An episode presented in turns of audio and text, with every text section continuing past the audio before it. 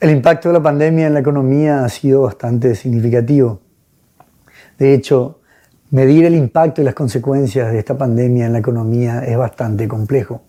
Es como si nos imagináramos una especie de granada que explota y desparrama las esquirlas o las metrallas por doquier.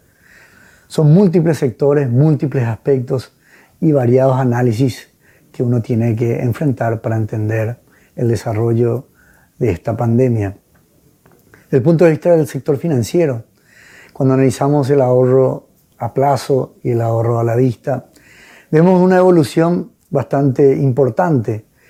El ahorro a la vista, por ejemplo, ha tenido un incremento muy notable e importante desde los inicios de esta pandemia, llegando a niveles eh, en, los meses de julio, a niveles más altos de 68 billones de guaraníes, un incremento de casi o más del 19% respecto cuando inició toda esta pandemia.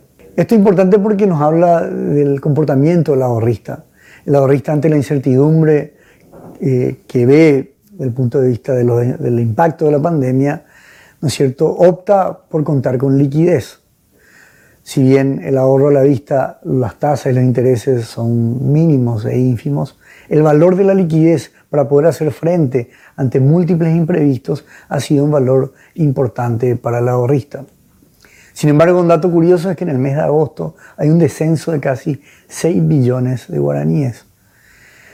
Este descenso para nosotros es importante porque nos muestra también, en cierta manera, cómo el ahorrista ha debido, ha, debido tener que hacer frente a obligaciones y por otro lado probablemente también es porque ha encontrado inversiones eh, más seguras donde poder canalizar también sus ahorros, que hasta el momento la incertidumbre, digamos, de la pandemia no le habría permitido.